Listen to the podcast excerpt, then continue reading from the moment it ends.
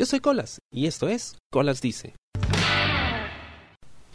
Siempre fue difícil para mí encontrar un rol dentro de un grupo social, eh, porque no necesariamente me sentía identificado con uno u otro grupo. Habían cosas con las que empatizábamos, pero otras cosas con las que no. Entonces, nunca sabía bien dónde ubicarme, ¿no? Cuando estaba en el colegio o en la universidad, incluso en la chamba. Hasta que llegó un punto en el que entendí que mi rol social era rellenar espacios. Me explico. Cada uno tiene un rol definido, ¿no? Está como que el líder del grupo, eh, digamos, la persona que pone orden, después el, el loquito del grupo, y yo era lo que sea que encajaba en medio de todo eso y lo que hiciese falta.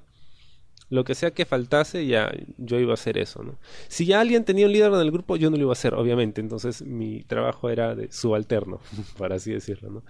Si ya tenían a alguien que era gracioso en el grupo, yo no iba a ser el gracioso, entonces yo iba a ser el serio del grupo. Si tenían a alguien serio, entonces yo tenía que ser el bromista. Y así, o sea, siempre buscaba la forma de, de encajar, ¿no? si ya tenían a alguien que, que, era el de las ideas locas o el desestabilizador, el que le gustaba improvisar, pues entonces yo tenía que ser el, más eh, serio y el más conservador, ¿no? El más recatado. En fin, o sea, siempre he jugado así y siempre creo he sentido que funciona mejor cuando pues juego con alguien más, ¿no? o sea, la otra persona me ayuda a definir cuál es mi rol en el grupo. Y más o menos así funcionaba. Hasta que un día, en una chamba hace ya unos años, pues éramos tres personas eh, que estábamos a cargo de esta área en, esta empresa. Bueno, a cargo entre comillas, porque uno de nosotros era el jefe, eh, luego estaba la segunda al mando, y luego estaba yo, que me encargaba de supervisar a los demás. Y bueno, también era un, por un tema de antigüedad, ¿no? O sea, el, que era jefe en ese momento era el más antiguo, luego le seguía la chica que eh, pues era como que la vicejefe o algo así, subjefe. Y bueno, estaba yo que había llegado pues mucho después de ellos, entonces yo tenía un cargo menor. Y un día teníamos una reunión con uno de los directores de la empresa, el que nos supervisaba a nosotros directamente. Y estábamos hablando acerca de un plan, habíamos estado trabajando en eso ya un buen tiempo, lo habíamos arreglado todo bonito, lo presentamos, gustó, nos aprobaron, dijeron, ok, vamos a chambear, miren, hay que hacer esto, esto, esto. Y en este momento el director como que se siente un poco más cómodo y nos dice, ¿no? Que estábamos haciendo buen trabajo, que éramos un muy buen equipo. y empieza a definir a cada uno de, de, los miembros de este team. ¿no? Eh, primero va, va, con el pata y le dice, tú, tú eres el fuerte del grupo. Y el pata es alto, o sea, es de mi vuelo y es mucho más agarrado que yo, obviamente. Un poco mayor también. Entonces, sí, pues digamos que la idea del fuerte del grupo iba bien. No particularmente listo, eh, ni conocedor de todo lo que había que saber para esta chamba en particular pero, o sea, la descripción del fuerte le había quedado bastante bien, ¿no? Luego se dirige a la chica y dice, tú, tú eres la inteligente del grupo. Y efectivamente, porque todo lo que yo aprendí en esa empresa lo aprendí de ella. Y era una persona, bueno, era no, sigue siéndolo hasta ahora, no se ha muerto, toco madera. eh, es una persona súper inteligente y súper capaz. Y es muy lista y siempre tenía muy buenas ideas y estaba pendiente de qué hacían otras áreas, qué hacía la competencia, cómo podíamos mejorar. Si tenías una duda, siempre ibas a ella, porque tenía una perspectiva mucho más amplia y tenía mucha más experiencia. Y luego se dirige a mí, el director, y conmigo se demora un momento. Se queda como que colgado, ¿eh? con la mano extendida, tratando de decir qué cosa soy. Y dice, tú tú eres el diferente. Y obviamente nos matamos de risa. eh, porque todos tenían una característica bien marcada. Pero yo no. yo era simplemente el, el, diferente. Yo era el random. Y nos dio mucha risa en ese momento. Hasta ahora me da risa cuando me acuerdo. Pero Luego reflexioné un poquito más sobre eso. ¿A qué, se refería con que yo era el, diferente? O sea, yo no tengo un superpoder. O sea, ¿qué, ¿qué, se supone que soy yo? O sea, soy diferente porque qué? Porque acaso me sabe algo. no entendía a qué se refería con que yo era diferente. No sabía si se refería a mi orientación sexual, no sabía si se refería a la forma en que me vestía, no sabía si se refería a, al que me gustaban las cosas frikis, no sabía, o sea, no tenía idea de qué cosa quería decir el que yo fuera diferente. Y, empezó como que a, a, carcomerme el cerebro esta idea a veces. Me, la pasaba pensando, el diferente, pero el diferente en qué? O sea, pero ¿por, qué soy diferente? No, no lo sé. Y entonces me di cuenta de a qué se refería. Me dijo diferente porque él tampoco podía clasificarme. No podía ponerme una etiqueta. No sabía qué era yo. ¿no? Sabía que estaba loco.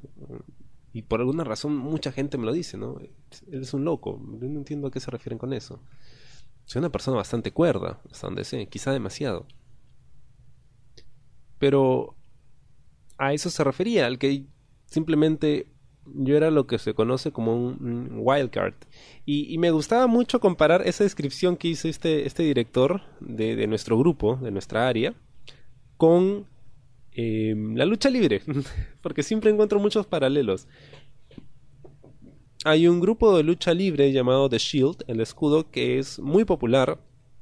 Es reciente, entre comillas, ¿no? Tendrá unos 5 o 6 años desde que debutó en la WWE y pues este grupo tenía tres integrantes. Estaba Roman Reigns, que era el fuerte del grupo, el más grandote, el más agarrado, ¿no? el que se encargaba de hacer lo que en inglés se conoce como el heavy lifting, o sea, el encargarse de, todo lo que requiriese fuerza. ¿no? Estaba Seth Rollins, que era conocido como el arquitecto del grupo, que era el inteligente, el que planeaba las estrategias, ¿no? era el más hábil técnicamente, era el que hacía las piruetas locas, era el más eh, prolijo en términos de lucha libre. Y luego estaba Dean Ambrose, que era el diferente del grupo, ¿no? Lo que se conoce como el wildcard, ¿no? El loquito del grupo, ¿no? Que era muy inestable y tenía reacciones raras y nunca sabías lo que podía hacer, ¿no? Y era muy alocado al momento de, de luchar. Y yo me puse a pensar en eso y me dije, oye, sí, pues es, es la misma dinámica. Y es quizá esa dinámica la que hace que un grupo funcione.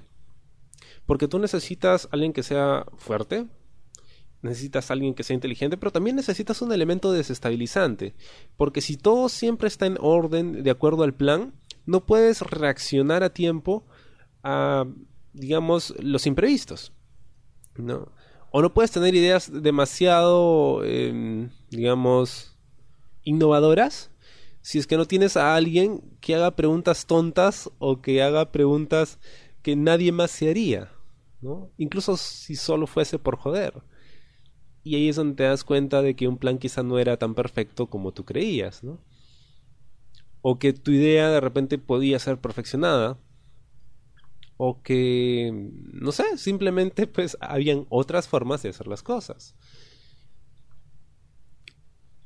Y entonces entendí cuál era mi rol en, todo esto, ¿no? Eh, en, círculos sociales, en círculos estudiantiles o incluso en, mi vida en general. O sea, yo era el diferente, ¿no? Y entonces me puse a analizar todas estas etapas de mi vida donde me había sentido fuera de contexto y había tratado de encajar en algún grupo. Y efectivamente, o sea, a pesar de que hubiese tratado de encajar, siempre era diferente al resto. Pero había una diferencia marcada. Mm, ya fuese por las cosas que me gustaba hacer o las cosas que, que me gustaba ver o porque me encantaba hacer chistes de Chespirito que quizás solo yo entendía. o, no lo sé, o porque iba vestido de otra forma, o porque me reía de la nada y nadie sabía por qué y me quedaba mirando raro. Pero siempre era diferente en algo. Y me di cuenta que ser diferente no es malo, al contrario. Es bueno porque tú eres el complemento, ese, ese aderezo que le hace falta a las cosas, ¿no? La sal y pimienta que hace que algo que está bien cocinado pues sepa aún mejor. ¿no? Quizá no eres completamente necesario para la receta, pero si te agregan, pues sabe aún más rico, ¿no? Sabe diferente, sabe especial, no sabes qué cosa es, ¿no? Algo tiene, pero sabe rico. De repente si alguien prepara el mismo plato con la misma receta, pero sin ese ingrediente adicional, pues sepa bien, es lo mismo, pero algo le falta, ¿no? Y entendí cuál era mi rol y, y me sentí muy bien. y pues creo que no había otra forma mejor de definirme en ese momento, ¿no? Como el simplemente el diferente, nada más.